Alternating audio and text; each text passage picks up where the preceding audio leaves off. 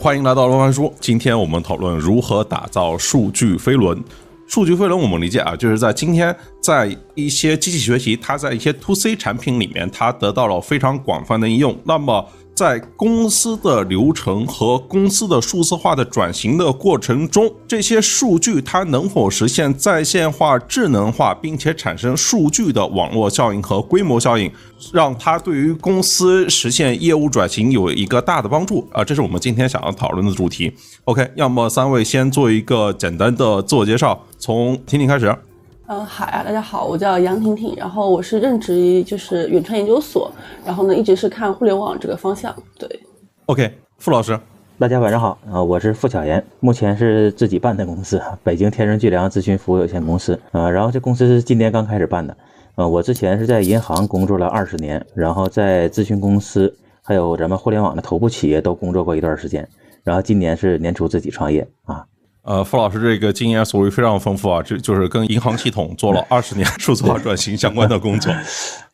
天蓝，哎，大家好，我叫天蓝。那我过去十几年其实一直在大消费行业或者说零售行业做数据分析，包括大数据相关的解决方案。那现在呢，其实是火山引擎呃大消费行业数据产品的解决方案负责人。OK，那我们就直接切入主题啊，就是我们今天在聊，就是如何打造数据飞轮，其实就是说在公司内部如何实现数字化转型，然后如何让数据变得智能。但是这个数据的网络效应，它其实不会自然产生，而且这里面存在一个所谓的先有鸡和先有蛋的问题。就你是应该先去尽可能多的数据，然后来建立你的数据团队基础设施，哎，还是说反过来，我先有这么个团队，然后再来去搞这些基建？哎，婷婷。啊，好呀，就是这个问题，其实我自己的感觉就是，肯定是先积累数据嘛，因为你先有数据，你才会有数据团队，然后你才能做体系。那不然的话，可能就是数据团队来了，发现没有数据，那他都怎么分析什么东西呢？就我自己的感觉是这样，就不知道其他老师有没有，呃，就其他的想法。对，其实这这个问题，你你要是从那个鸡先生蛋还是蛋先生鸡来讨论的话，可能就就比较难，因为这就跟那哲学问题一样的，大家谁也发现不了一个明确的证据，说你到底先有鸡好还是先有蛋好。但是从这个企业应用的角度来讲呢，其实你要从鸡生蛋，蛋生鸡循环角度看，可能这问题就就比较容易解一点。也就是说，你当你先从某一侧起步的时候，别忘了考虑另一侧。比如说，我们现在企业里边本身其实我挺注意数据分析的，只不过是我没有体系和工具能很好的收集数据。但是我现有的一些报表类的东西，我自己也在分析。那这样的话，我可能产生了一些数据需求。那这样我有一些数据分析的方法，但是没有手段的时候，那我可能要加强手段的建设。帮我在更好的收集数据，还是那个更好的建立数据平台。但是也有些银行呢，比如说像像银行里边这种事儿比较多，因为大大银行他自己做数据平台做的比较早，他打完样之后呢，有些中小银行可能就仿照，我就得先建一个数据平台。但这个时候他其实数据分析分析能力还一般。那我这时候先有平台了之后呢，也可以，我有工具了。那么有了工具之后呢，就像刚才婷婷老师讲的，那我这个时候再注意培养人人这个对这个工具的使用能力。所以你最好还是从这个鸡生蛋，蛋生鸡循环的角度去看这个问题。当你从一边出发的时候呢，注意补另一边啊，不然的话，你先找一个源头的时候不容易找，因为有的时候企业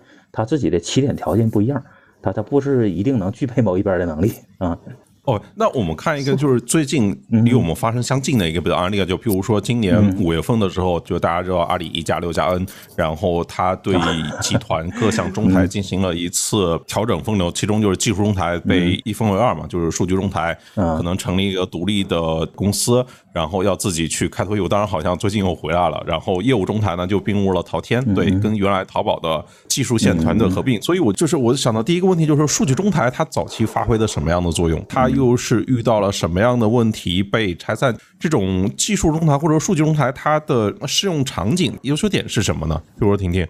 哦，对我这边可以分享的稍微多一点啊，因为这个事情就是发生的时候，当时聊了蛮多做中台的一些同学嘛。数据中台其实它一直是被叫成中台中的中台，因为它基本上是一切中台的基础嘛。因为你没有数据中台，你很多中台其实也很难建。那在这个过程中呢，我就是我自己聊下来，我感觉它最大的好处其实是有有两块。那一块呢？其实说，呃，因为说我们要做一个新的业务，如果说我们都要从头到尾去搞一套，有有有有一套就是人员去做，那它自然会造成很大的一个资源浪费。那尤其是早期啊，就互联网公司，尤其是阿里，它当时做那么多新的业务，如果说我从头到尾。我都要去搭一套人的话，那其实就是它成本会非常高。那第二个点呢，就是我是觉得它的中台做的很厚嘛，不管是数据中台还是技术中台，就是它过去做的很厚的一个点的话，其实就是我的前台可以非常敏捷。那也就是说，在这种就是我需要很多新的需求的时候，其实中台是可以说我快速的去支撑做很多这种事情。那到后面为什么中台或者说数据中台这个东西，就是渐渐大家会觉得它有一点跟不上了呢？其实就是因为我前台的业务实在是太多了。就我当时聊的一个同学，他就会有一种很深的感觉，就是说到后面他已经响应不过来了。就是本来是为了说我不想重复造轮子，结果每天都在造有一点不一样的轮子。然后到后面，因为说我后面的就是中台我响应不过来，那我前台的很多需求其实就反而被耽搁了。然后呢，其实这里面也有一个例子啊，其实，在阿里把中台拆出来之前，其实他们就已经在意识到这个问题了。在很早之前，就是呃，包括夏小子在很多对外发声，还有内部的一些分享里面，他们都聊到一个点，就是说要把中台变得越来越薄，只是说没有说那么彻底，说我干脆把中台拆出来，或者说要把中台变得呃越来越薄，越来越灵活。所以我理解它其实就是一个历史发展进程的一个一个事情，就包括它的这个改革。但是中台它现在有个大的问题是，中台它很难自己赚钱，所以它的中台拆出来之后，现在又又回去了。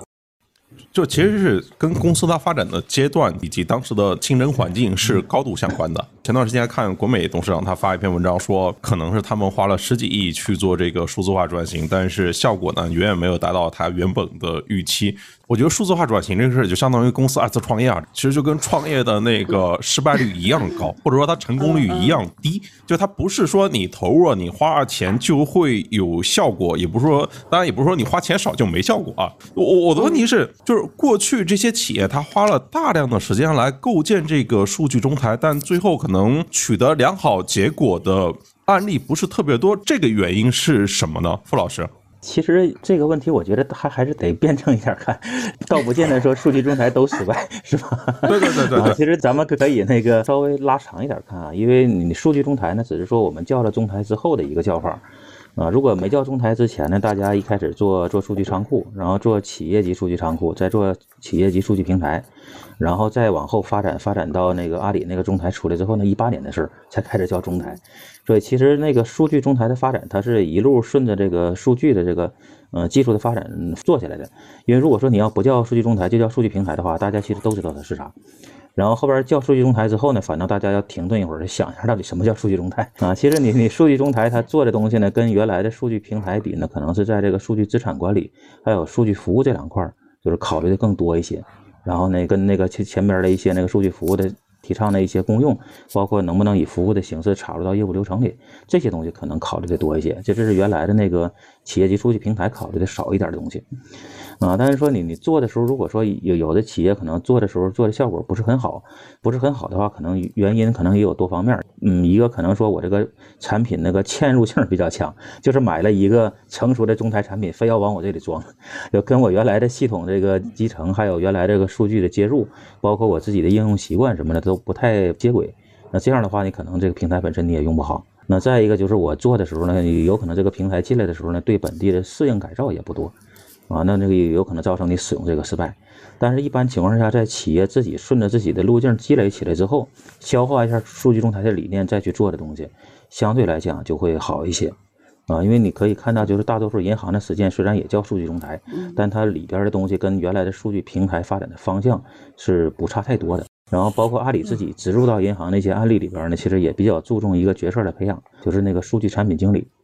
啊，其实你一个平台用的好坏，平台这个东西它是个死的，它是个工具，你用的好坏还是在人嘛。就是你你有没有把相应的角色培养出来，能去把这个东西用好。所以有的时候阿里在这个嵌入这种数据中台的时候，它也帮银行培养一些数据产品经理，啊，它也用一种产品运营的手段去看这个数据服务，可能会稍微有一些改善。但是我觉得不管是那个用用哪种方式吧，其实最重要的还是说你企业自己首先对数据是个什么态度，就你自己是不是非常迫切的需要数据。嗯，非常迫切的需要数据来支持你的业务。那如果是这样的话呢，你你不管上的是中台还是平台，你都能把它改造到一个你需要的方向上。但是如果你自己其实对数据这块还是稍微有点迷糊的，说我只知道数据有用，但不知道该怎么用。那这个时候贸然进了一个工具的时候，你不一定能把这工具用好啊。所以这块就是刚开始咱们一一开始谈鸡和蛋的那个问题，就是你一定得是两个方向都关注。你平台进来之后，你不能这个事儿就压给平台了。你没有人会用的话呢？甭管你是用数据中台还是原原来的数据平台，这个平台的能力都会退化的，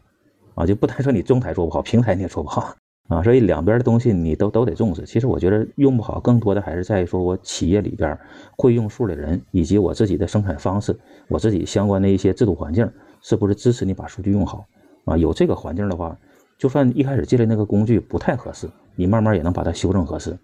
OK，就是不管大家做数据平台、数据中台、数据飞轮，就是反正公司它要做数据化转型嘛。但问题是，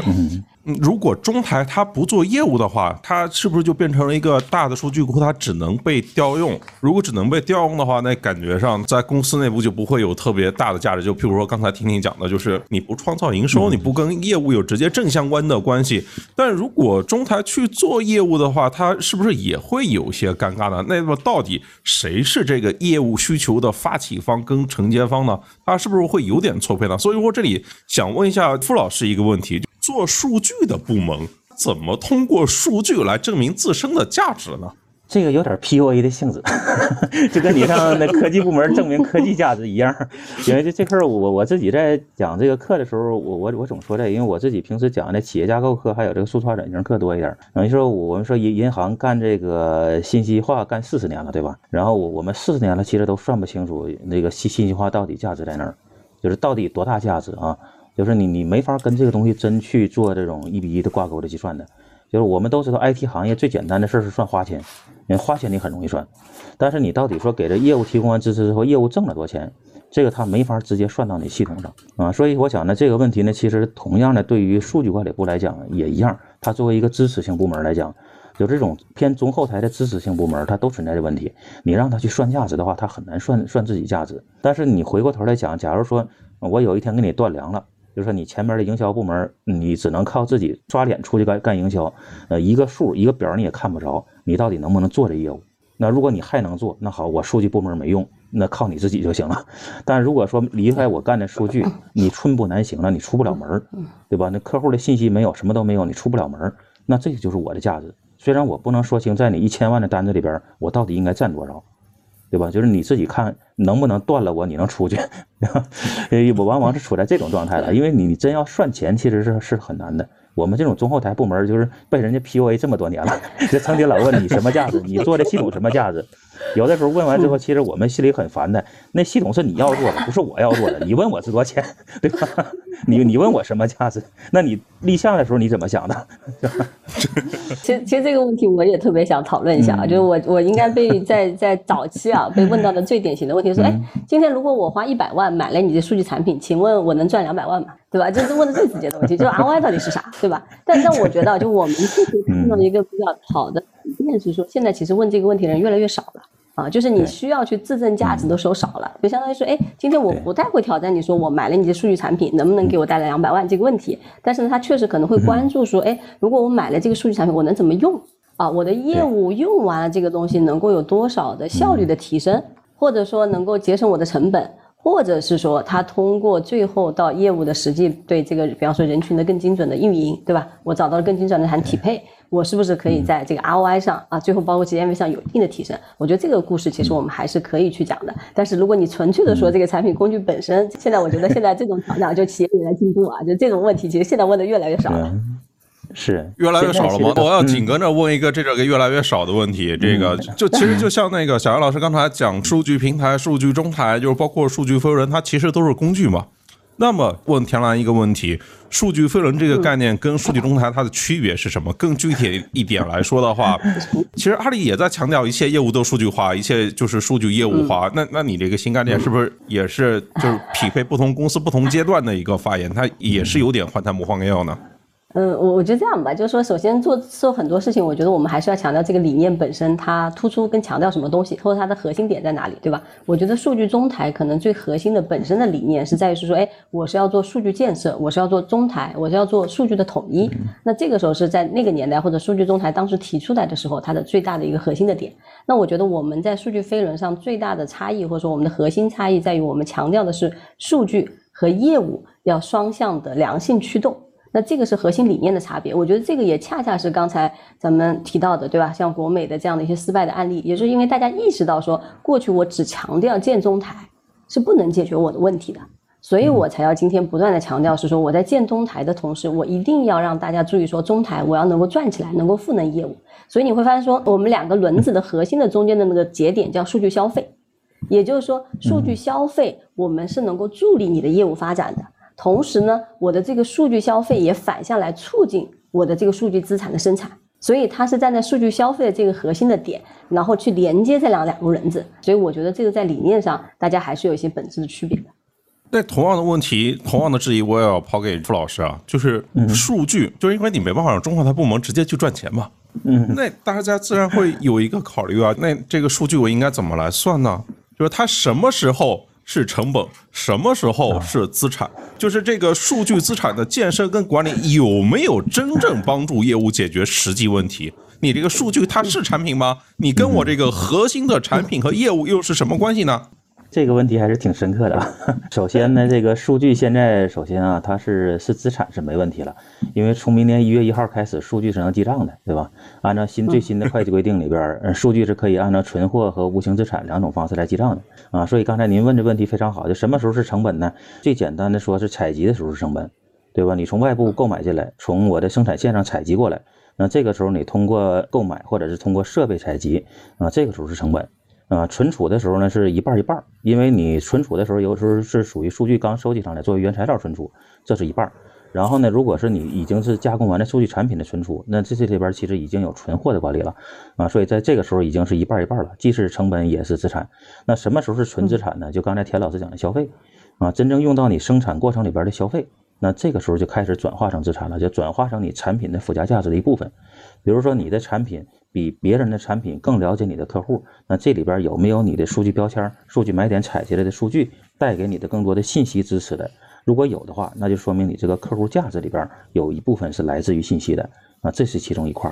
那么再有一个时候，什么时候是资产呢？把你的数拿出去卖的时候，那个也是资产，因为现在开始鼓励数据交易嘛，你在数据交易所里边是可以出售资产的。对吧？因为当存货往出卖的时候是可以可以出售的，那这个时候也是资产啊。所以你要从这个那个数据的全生命周期上来讲，那就是采集的时候是成本，存储的时候一半一半啊，消费和那个出售的时候，这个时候是资产啊。这个是这是比较直观的一个讲法。评论区有人问什么是数据回轮嘛？就是但数据回轮它其实是某种的理念，就是它其实不是指具体的。某个产品或者工具，当然或者换句话说，它背后其实有一套的产品来做支撑落地。这种具体都有哪些产品来做支撑呢？其实数据飞轮我们说两个轮子嘛，那上面那个轮子呢，我们叫业务应用层；那下面那个轮子呢，我们叫数据资产层。所以大家也说，在数据资产层这里，我们核心的逻辑是说，哎，我要把数据资产更快、更好的，对我有更多的资产。对吧？然后我对这个资产可以更好的管理，同时呢，我也能更好的提升我的研发效率，我让这个轮子能够快速的转起来。然后上面那个轮子呢，我们讲的是说，哎，我有更多的这个数据帮助我去做这个科学的决策，然后可以指导我去有更敏捷的动作，对吧？更快的行动，然后同时呢，能够去帮助我提升最后的这个效果。所以这个轮子呢，它其实也能够转起来。然后中间有个数据的消费在中间去做连接，所以大家可以理解，我在上面的这套轮子里面呢，那我们有一个套件的产品，那我们叫营销套件。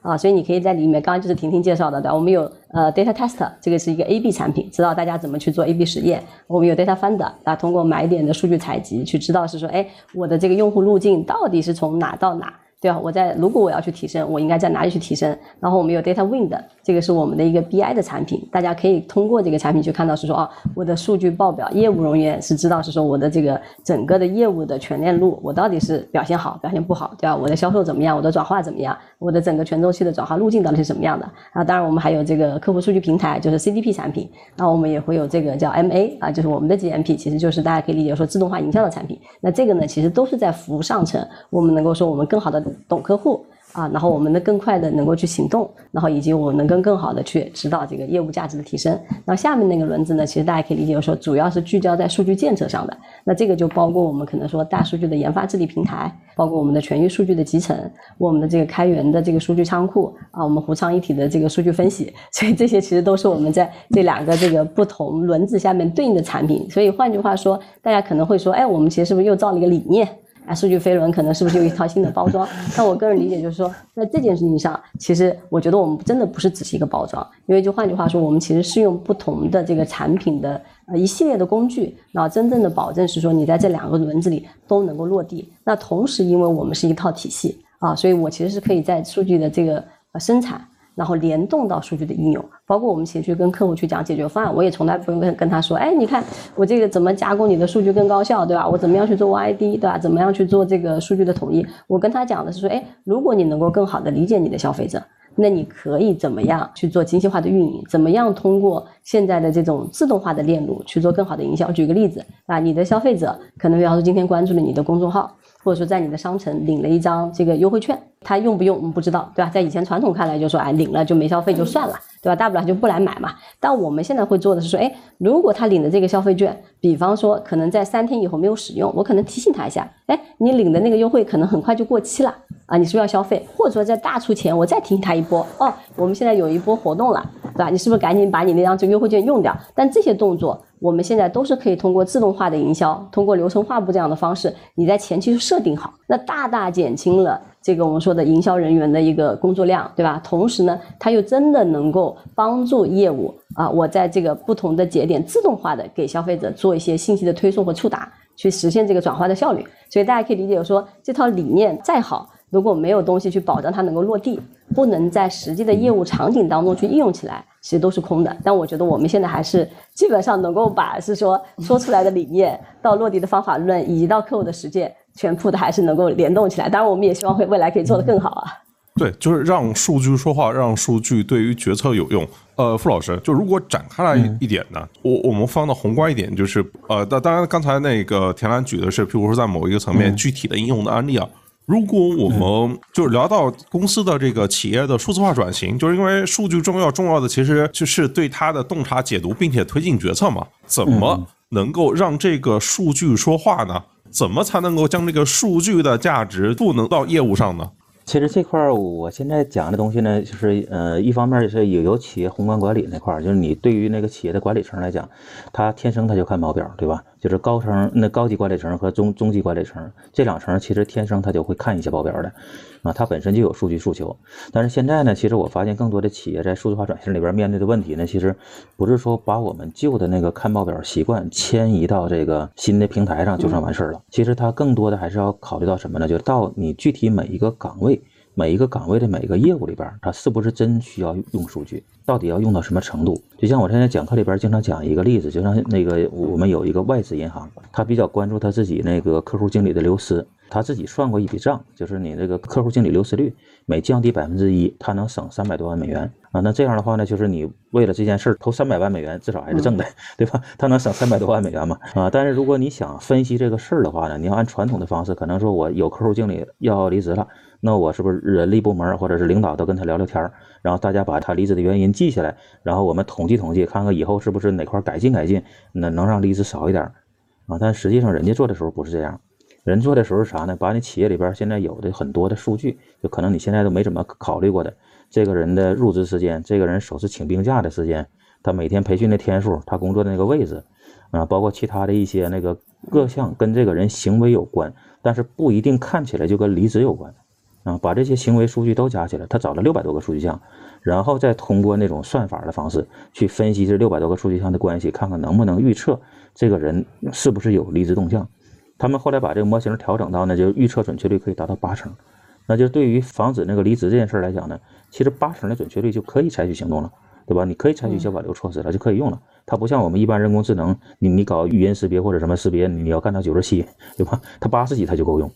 啊，所以你像这种用的时候，它对每个岗位的具体工作，到底这个数该产生什么样的价值？而且你要真想让数据说话的话呢，我现在发现这不是个单纯平台的事儿啊，这说到底它是个数学题啊。数据要能说话，一定是基于某个算法算出个结果来，它是解个数学题。那既然是解数学题的话，其实你需要基层的团队或者是基层的人，他有一定的分析能力啊。那你要是这种分析能力的话呢，你是不是说我培养业务人员就能直接有？我觉得够呛，啊，业务人员能学，但是他只能学到一定程度。所以，如果你真想让数据能说出更多的东西来，那你除了说提升我这个业务人员对数据的感觉之外，最重要的还是在你最重要的那个工作的那个领域里边，在那个团队里放入一个专业的数据人员，这样你才能让数据真说出话来。你像我刚才举这例子也是，你六百多个数据点，它不是一般业务人员能去分析的了，你就得换一种方式去分析了。如果你真希望数据说话的话，那还是得有一点专业力量在，啊，就是把你这个团队也稍微打造成复合型的团队。就是不是光有这个业务人员自己学一下就可以，所以有的时候我觉得一些那个企业可能数据中台用不起来，就是因为啥呢？它的数据啊，简单的需求很快就满足了，复杂的需求它又提不出来，这个东西就没法跟平台能力的升级转起来了。就是你平台这种东西，它是个技术性的东西，它很难说我在没有良性需求的情况下，我自己不断的成长自己的能力啊，那你那种能力全是外部导入。外部导入能力的话，在你这内化它是有有一定困难的，所以你还必须得把你自己的团队的能力建起来，然后形成良性的这种能力诉求，不调过来，让你这个平台不断成长。就像田老师刚才讲的，这个飞轮它是上下两组轮的工具，那这两组轮的工具的这个一些具体的能力的打磨，其实是要放到甲方客户内部去打磨的啊。这你像田老师他们能提供的是这个平台的一个基础能力，对吧？你真正到每个企业里边内化的部分，还得靠企业自己的。对，我觉得付老师这个说的特别好啊，就是其实我自己会有一个问题啊，就是因为其实说让大家看懂数据这个事儿还挺难的。然后今天就是田老师正好也在嘛，就是说，呃，我其实也也比较好奇啊，因为大家可能以前有一个刻板印象，说数据只是给程序员看的。我就想问一下，比如说火山这块是怎么做的呢？就是怎么让用户可以提高这个读取啊、写入和说出数据的这个能力，然后能让各个角色和各个层级的人都能看懂，并且非常好的去用这个数据。这个我觉得就是我们要让数据消费更容易啊！就今天你要让企业能够把数据用起来，但是我觉得一方面要培养员工的数据素养。那我觉得这个可能企业可能更应该做的是说，我们是要把数据推到我们要看数据的员工面前，让他们用更简单、更方便的方式能够看到数据。举一个最典型的例子，就比方说，哎，如果你说今天我们要做这个业务分析，对吧？要看这个，我要去找找数据，那我觉得这个肯定就有问题了，对吧？你还要去找。就说明你都还不知道这个数据在哪里，对吧？你可能要先去把这个数据找出来才知道，那都不是说直接看到这个数据。所以这个点，我觉得就是反过来是说，哎，如果今天我们能够一目了然的看到，就我觉得几个步骤啊，可能第一个步骤就是说，把我们的业务的关键环节有哪些指标、哪些数据，每个数据对应的负责人应该是谁。他什么样的指标应该是来衡量他做的好和坏，而且这个指标跟数据的上下游是完全联系起来的。比如说，就像一个我们说的转化漏斗一样，对吧？哪个环节出了问题，你就知道最后你的成交肯定不好。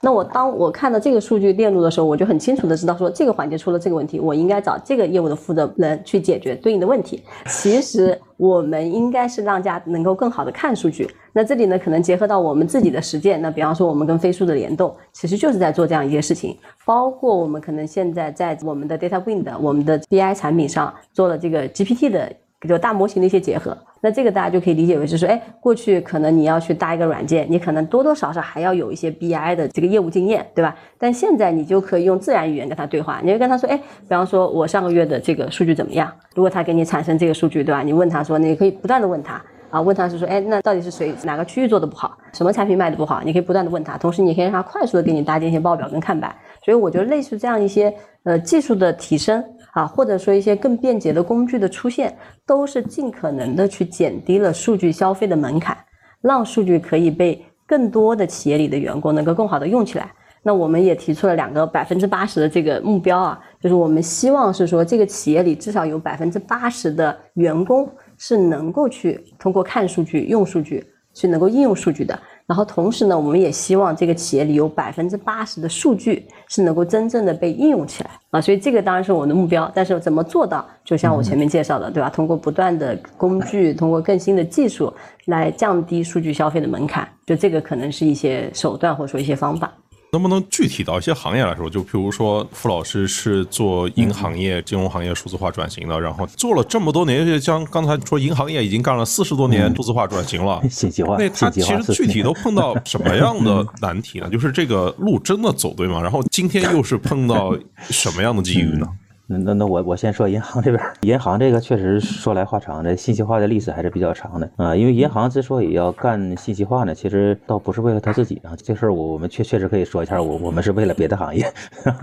因为对对银行来讲呢，银行主要是负责资金流动嘛。我们常说这个金融是那个经济的血液，或者说我们银银行就相当于血管一样，资金在银行的那个体系内去进行流动。对于所有企业来讲呢，我觉得你们最忍受不了的事儿就是货卖出去了好几个月款都回不来。然后还不是因为甲方不给你，只是因为钱在路上回不来，钱在汇路上通过各银行之间中转，一时半会儿到不了你这儿啊。但其实这个在上个世纪的话，转账时间真很慢的，也大约二十几年前，其实时间也不是特别长。二十多年以前的时候，转账时间确实很慢的啊。但是后边银行在这个人民银行的带领下吧，我们建了整个这个嗯汇化体系，逐渐的是把这个转账速度提高了。现在大家对秒级到账已经非常习惯了，但是以前我们对周级到账也是很习惯的，呃，现在改的很快了啊。但是这个数字化过程呢，其实是从建系统开始的啊，把银行的所有的就是先把银行内部各个层级的行连起来，然后再把跨行之间都完全连起来。啊，所以是一个很长的过程。所以银行为啥比较重视信息化呢？其实就是因为我们需要拼命的提高记账速度和转账速度，啊，因为这两个是银行的一个基本职能。所以出于这个目标吧，很多银行都是较早的就开始投入了信息化了，啊，也是计算机较早的采用者。但是你一旦投入信息化之后呢，你就会发现啊，这个东西用上了之后吧，对它的升级和改造就永远都停不下来。所以我经常说，IT 是个挺好的行业，它自己创造需求，只要你用上了之后，你就停不了。那么银行这块也是，越用数据越多，你就得不断的升级你的基础设施，升级软硬件，全都得来。然后我们银行的这个数据的这个使用嘛，大概也经历那么几个过程吧。一开始的时候，先是数据是高度分散的，就是现在我们都知道各个地方有地级市，对吧？而且是我们是常常说的省会以外的那些地级城市，一个城市每个银行在每个城市的支行自己是一个独立的数据库啊，所以数据是高度分散的。在上个世纪刚开始的时候，然后在上个世纪末到本世纪的前五年到六年，也就是零五年到零六年啊这个期间，呃慢一点的延伸到一零年，才完成真正的大数据集中，就是大多数银行，就是全国性银行，它的数据都能集中在总行了。那其实是本世纪的头十年陆续完成的。啊，这个时候是把数据从底下分散的数据采集变成上边这个统一的数据管理了，就这个时候才真正谈得上数据管理。像以前的话，数据都分散在第四级，你根本管不着，总行都看不着底下那数到底质量好坏，一层一层往上数据抽取，抽到最后总行才能看着。但是建完大数据中心之后呢，这个时候这种全国性银行，它的总行终于能承担数据管理职能了，因为它可以第一时间看到数了。所以我们从一开始的数据的采集。先攻这个数据采集和管理技术，等到数据能集中管理了之后，才开始攻数据管理这块儿啊，就真正能够把数据的质量提上来。每个数据到底那个应该是按什么标准去录，怎么样录对，录错了是谁的责任，该怎么去管啊？真正能做到管理，其实是本世纪十年以后开始的事儿。那么再往后才是我们说的这种广泛的数据应用。银行以前的数据应用呢，要么就是客户的账务处理，要么就是监管的报送。然后以及一部分的自己内部经营报表啊这些应用，然后在什么时候开始呢？我估计也就是一五年、一六年开始才大范围提各种类型的数据应用，因为那个时候银行的这个大数据平台才算真正建完。别看今天我们一般说数据说的都是那个好像大家什么都会了似的，但实际上银行的第一个企业级的那个大数据平台，工行一二年才建完，一二年到一三年才真正建完统一的数据平台，啊，其实到现在也就十年时间。然后接着就是那个中台，一八年中台概念出来之后，那银行开始陆续建中台，陆续建中台的时候又开始提数据产品、数据服务，嗯，这些东西其实都都还比较新，就真正把数据完整的嵌入到所有业务环节里边去用它，这个还是最近这些年的事儿，啊，要之前的话都属于是在业务系统的业务办理过程中正常的数据的读取和存储，啊，是这些东西，还谈不上是真正的数据分析那块儿，分析呢少量的是一些风控类的。啊，包括我们来说一些那个对这个信贷审批有用的那些报表的那些读取，风险评价的那些读取那些东西，然后真正的反欺诈交易都是这两年这个银行的这个手机银行交易量大了之后，这种实时的数据利用才开始的。就到现在好多银行其实还不是真正的实时数据库，那它还不是真正的实时数据，就准实时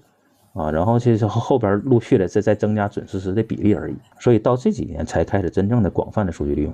然后大规模的数据人才的培养，其实也是一三年、一四年之后才开始的。所以现在你看，银行里边真正的数据分析人员的占比还不算太高啊，还正在属属于培养期。所以对银行来讲呢，它也经历那么几个过程嘛。前面我就刚才讲了半天的那个采集过程，就是对采集和存储的管理，接着是对数据质量的管理，然后才到数据应用。原来给那些中小行讲课的时候，我经常说这个大行是拿时间换空间的，或者拿时间换能力。我们花了二十多年的时间去攒能力，对吧？但是对中小银行呢，他们现在的难题在哪儿呢？他需要用三到五年的时间把大行前面跑过的路全跑一遍啊，这个是对中小行比较难的。所以他们确实也需要一些成熟的平台化的工具，或者是现在比较成熟的这个能力导入体系，帮助他们既建平台又培养人员，然后把这个东西快速做起来。但是从我个人的角度来讲啊，这里边最难的，从我自己体会的角度来讲，最难的是数据管理、数据管理和治理啊，这个是最难的。但是数据管理和治理难难在哪儿呢？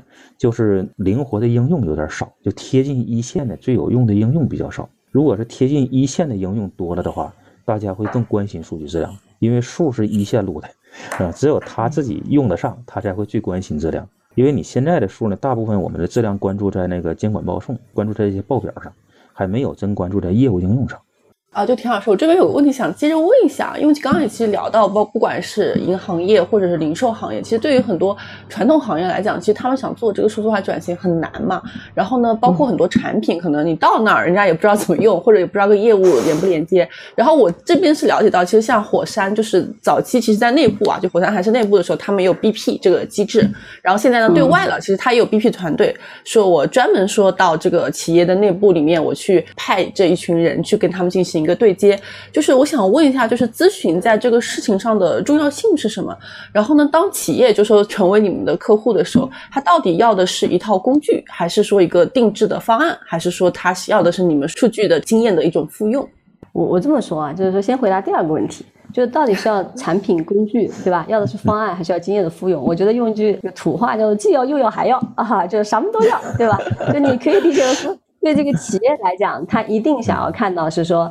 你这个方法也好，对吧？或者你这个工具也好，在我的细分行业里面有没有最佳实践？所以我是要看到经验的，对吧？第二个，我也要知道说，因为这个产品工具是你的，那不是我的，对吧？我也不知道，我可能最开始我肯定是不知道它应该怎么用，所以你要告诉我，你要拿一个方案告诉我说，哎，其实这个产品这个工具到底怎么样解决我的业务场景当中的业务问题？所以这个就是我们称之为的方案，然后最后才是我们底层的是说我到底是用什么产品或什么工具来解决你的这个问题。所以从我们的角度来说，我们可能今天跟客户去讲，当然我们会抛一些理念，对吧？但我们可能还是要具体落到是说，哎，你现在你的新闻行业可能会有哪些共通的问题？面对这个消费者越来越个性化的需求，对吧？面对这个越来越多的触点，那你应该怎么更好的去做？那这个就是我们的方案，最后才会谈工具。工具其实不会上来就讲，因为你可以觉得零售企业还是比较现实的，对吧？就有没有这个能够帮助到我业务？因为他们的可能利润确实很薄。啊，他们这个做生意其实也非常不容易，对吧？要面对快速的迭代的变化，所以在这个过程当中，我觉得其实你给企业的可能是一套完整的东西。然后咨询呢，我觉得看怎么说啊，就如果我们说是高大上的咨询，那我可以理解说，其实在很多项目当中不见得是必要的啊，特别是当他想做的一些项目的 scope 是比较小跟聚焦的时候。啊，你可以理解为说，哎，其实我已经比较小的想清楚了，我先试一试。那在这个试的过程当中，可能我知道我的场景是什么，我需要用到什么工具，对吧？可能需要接入什么样的数据，它可以快速的跑起来。那这个时候其实不见得你需要咨询，但是你可能前面我说的那些呃一些经验的分享啊，一些方案的层面，其实他们还是需要的。但是涉及到一些特别大的集团企业，对吧？他可能今天要做个大的改革，涉及到非常多的部门，以及这个 scope 特别大，至少是千万级的大项目。那你这个时候必须要引入这种高大上的咨询，对吧？从外部的专家。的视角帮他们去梳理，是说，哎，你这个组织的形态应该什么样，对吧？你的大的这个蓝图设计应该怎么去做？所以我觉得可能你第一个问题理解好了，你就知道说第二个问题咨询当中但应该怎么去运用。所以从我们提供解决方案的角度，我们一定是在产品之上一定是有方案啊，在方案之上一定是有实践啊。所以只有在产品之上具备的这两层的东西，你可以理解说，我们才能够真正的跟客户去谈，是说我可以怎么样帮到你啊。所以仅有产品肯定是不够的啊。哎，那我今问傅老师一个问题，就是在这个数据服务领域里面，光有产品、光有服务都是不够的。那么，甲方客户他购买的到底是什么？他是数据、是产品还是服务？就是他到底最关注的那个核心问题什么？他到底是需要一个奶瓶，他还是需要一个保姆？这问题挺好，这用钱老师的话讲呢，就既要又要还要。大多数项目其实都是这样的。但是其实从我自己的经历啊，因为我自己在甲方的时间比较长，因为我原来在银行工作二十年嘛。其实我们那时候有一个七年七年左右的项目，啊，七年左右项目里边，其实这种大项目，像田老师讲的那种太大的项目，其实你没有咨询的时候，光靠甲方自己其实是很难完成的啊。所以这个时候，我我们当时这个里边也也有咨询，而且来的咨询公司很多，因为我们项目范围很大里边有很多切块的小的领域都有有有专门的咨询公司啊。所以在那个过程里边呢，其实我们自己的七年工程里边也感受到一件事儿，就是你有的时候吧，可能有一个事儿来了，这个企业确实不知道怎么做。但这个时候你找完咨询公司之后呢，我我自己认为啊，评价一个咨询项目是否成功，其实最后的结果不完全在于你是不是咨询那个项目落地了，或者解决方案生效了啊。其实我觉得更重要的是啥呢？在这个过程里边，甲方企业自己成长多少，就是不是我在每一次的咨询项目里边，能够把某些关键的能力，不仅是在这个项目里边把这事儿做成了，把这关键能力在甲方企业里边能有一定的植入和导入。比如说像我们原来做那个就是属于企业级工程嘛，它这是一个以企业架构驱动的工程。那你这种工程里边，我是不是把企业架构能力也转化到我的甲方内部了？我自己因为这事儿建立起了架构团队，培养出了架构师。那么以后呢，对整个对这种企业的大项目的这个驾驭能力和整体设计能力，我是不是真上来了？是不是说同样的事儿，我这把做完之后，下把我还得找咨询，不找咨询我还做不了？那那这个可能就是问题了，就是你一开始可以要个保姆，然后你你后边自己学会了之后呢，这些技能你有了，那你可以慢慢的去就是减少保姆在这个过程里的参与，只知道最后呢，你你自己也能去给别人当保姆了，对吧？就能把咨询的能力转化过来。这个倒不是说你要上乙方那儿去偷艺，因为乙方有他自己的专业性。但是对于甲方来讲呢，你的落地是特殊的，因为我们自己在咨询项目里边经常接触到的一种情况是啥呢？就是如果你自己不能够在这个咨询过程里边，在咨询的最终产出里边起到较大作用的话，那么这个咨询方案在你这儿最终是落不了地的。就是你如果只是完全靠咨询公司给你导入一个方案，你自己根本落不了地啊，因为你正常落地过程的管理，甲那个乙方是参与不起来的，落地过程的管理是只有甲方自己能做的。所以你如果没有真理解那个方案，没有真在这个方案过程里边出很大力的话，那你最后这个方案你自己根本驾驭不了啊！到最后呢，咨询公司一走，这个东西就在那个档案柜里放就完事儿了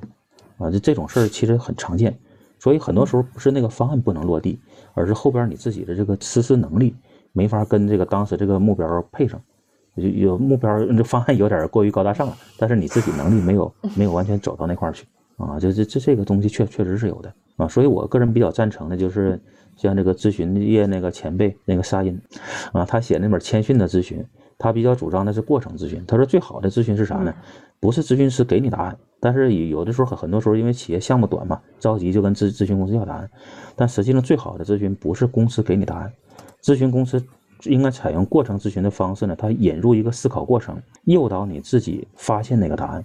因为你自己如果能发现的话，那你后边自己落地。管控包括改进都没问题，但如果没有这个过程的话，这个东西在企业里边是很难去落的。啊，明白。就傅老师提供了一个甲方视角，就我想问一下田老师关于乙方视角，因为大家都说就是 to B 是个蛮苦逼的行业嘛。是。我想问一下，那到底 to B 是在做产品还是在做服务？然后呢，怎么看说咨询和产品之间的关系，就哪个会更重要一些？明白。我觉得可能我作为乙方啊，对甲方爸爸的需求有一点在感感同身受的一点，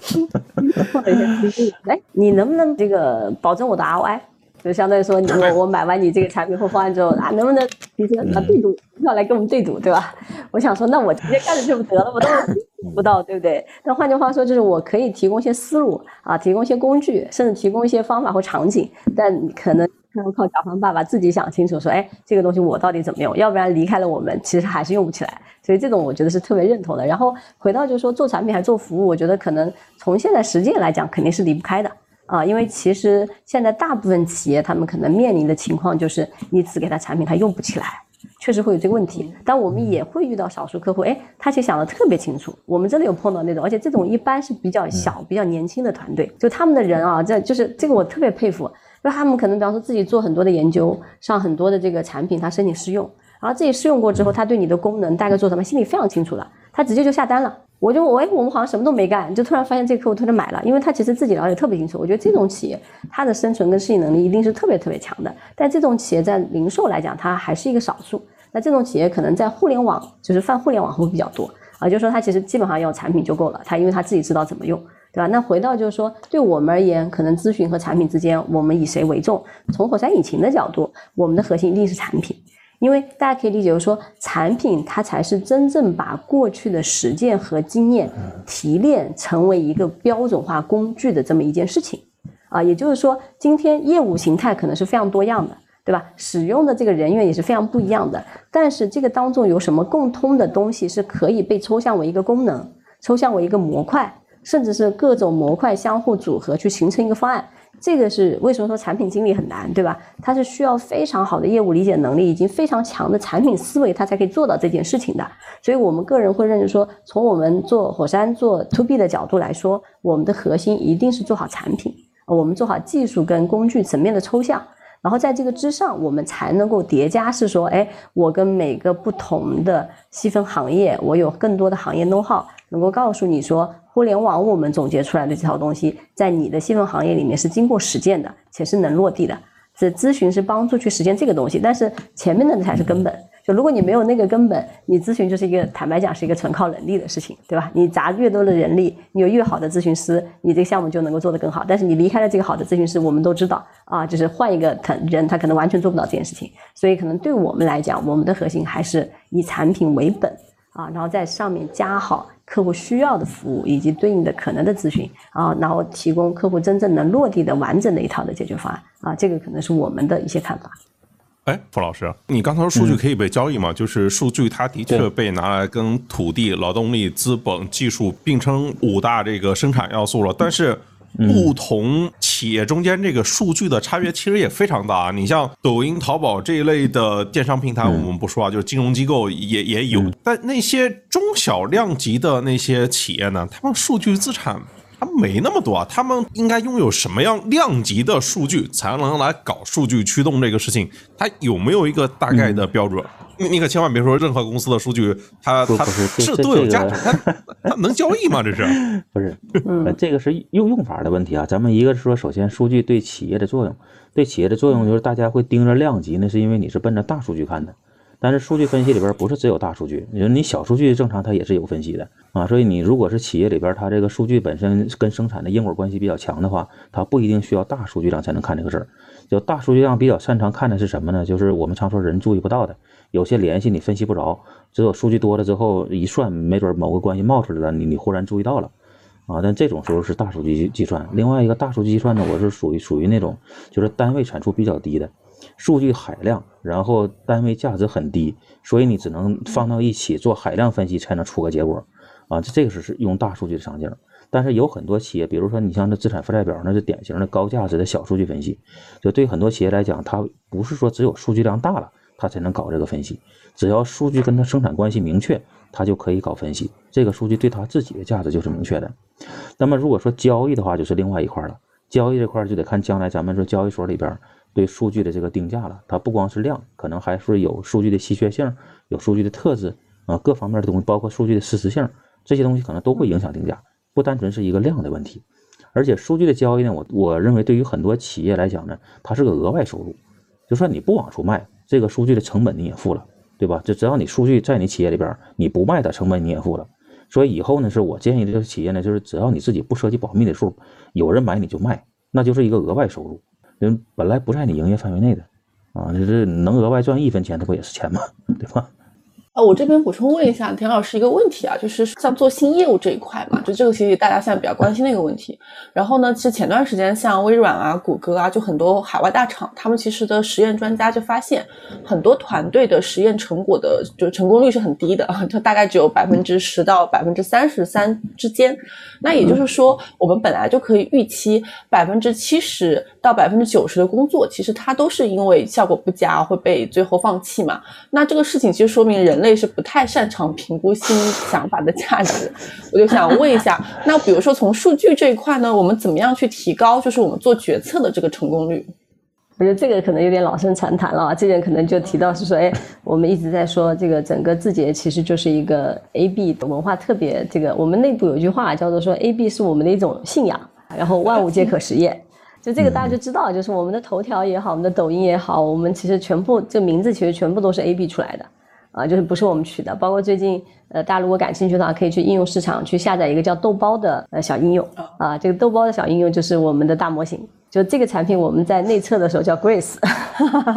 就大家想象也可以知道，说 Grace 应该中国人不是那么好接受，它是一个英文名，对吧？但是它你看它正式发布的时候，它叫豆包了。所以我可以理解说，其实确实是，我觉得再聪明的人，可能都会有信息的缺失，所以他没有办法说永远做正确的决策。所以我觉得，那就我们就把决策这件事情，是不是更大程度上的我们交给 A、B，交给这个事实说话，就到底哪个好，那就测一测，测完其实就知道了。啊，所以在这个过程当中，其实包括新品，就大家也知道，对吧？我们这个最为熟悉的一个健康饮料的这么一个品牌，对吧？它为什么能够快速的胜出？其实也是主打 AB。有时候他在做新产品测试的时候，其实不是说我先设计，然后什么都有了量产，然后通过渠道上架，然后发现哎卖的不好，这个背后损失的成本一定是非常大的。他就先小，他先线上测，线上测之后，他会把不太受消费者欢迎的概念可以拿掉。啊，然后一旦是说，哎，概念过关了，它就会上小批量的生产，小批量的生产会发在一些试点门店里面去做实际的销售，然后你很快的会发现说哪些可能 SKU 会比另外一些会卖得更好。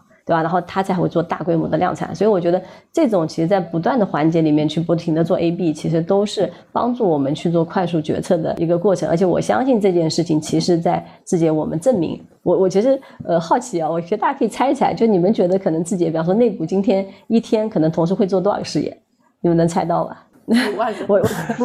我万，我们同时会做一天，同时会做两万个试验，然后每天可能大概会新增一千八百个试验左右。而且我们基本上会同时是五百个业务部门在做这些试验，啊，我们累计的试验数其实已经超过一百二十万了。所以大家可以理解说，A B 实验在我们看来就真的它不是一个口号，或者说也不，它真的是一个信仰，或者说它真的就是你会发现说，就今年字节的同学会说，那你拿数据出来说话，就是所以我们一直在说数据数据，其实大家会发现说，其实数据驱动，我觉得它是一个文化。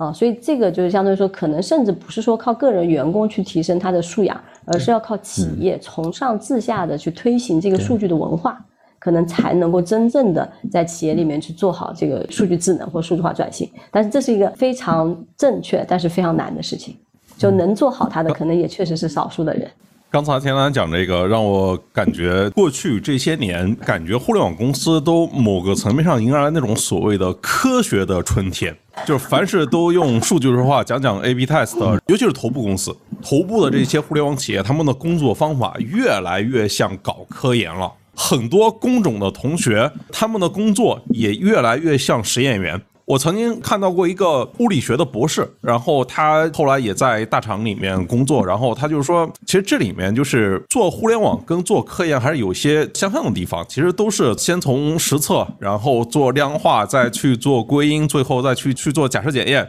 就可能在互联网里面，可能就是我先从实测，就是从买点开始，对吧？买点就是记录你使用数据，为什么 A P P 会卡？然后有个时候它里面买几百个点都不算多，甚至多到有的时候就有那些数据分析师都不知道具体那个点埋在哪边了。然后第二步就是去做量化，就是虽然说这个大数据已经变成一个烂大街的一个词了，但是数据分析。其实是一个深入人心的，就是之前做产品经理，他的需求就是我能说会道，甚至是长袖善舞。但现在，就我们会发现更多是工程师转产品经理。其实主打的就是一个人狠话不多，我们 A B 见结果，实验你做的越快的团队，他其实在公司内部越有发言权。就这真的是跟做科研非常非常像的。然后我觉得刚才田兰举的那例子就就是啊，就是其实就是这个团队其实都是迎着微光猛去做实验。然后最后就是大力出奇迹，最后我们来去检验这个假设，检验对了，皆大欢喜；检验错了怎么办？检验错了那就肯定不扛嘛，就是直接说我错了，接着干实验。就总之是药不能停，实验不能停。OK，那我们今天大概就先到这边。好好，感谢三位啊，谢谢，好，谢谢大家，拜拜，好，拜拜，拜拜，也谢谢各位，拜拜。OK，今天就先聊到这边，大家可以订阅、点赞、评论、分享。如果还有什么想听我说的，欢迎在评论区互动留言。我们下期见。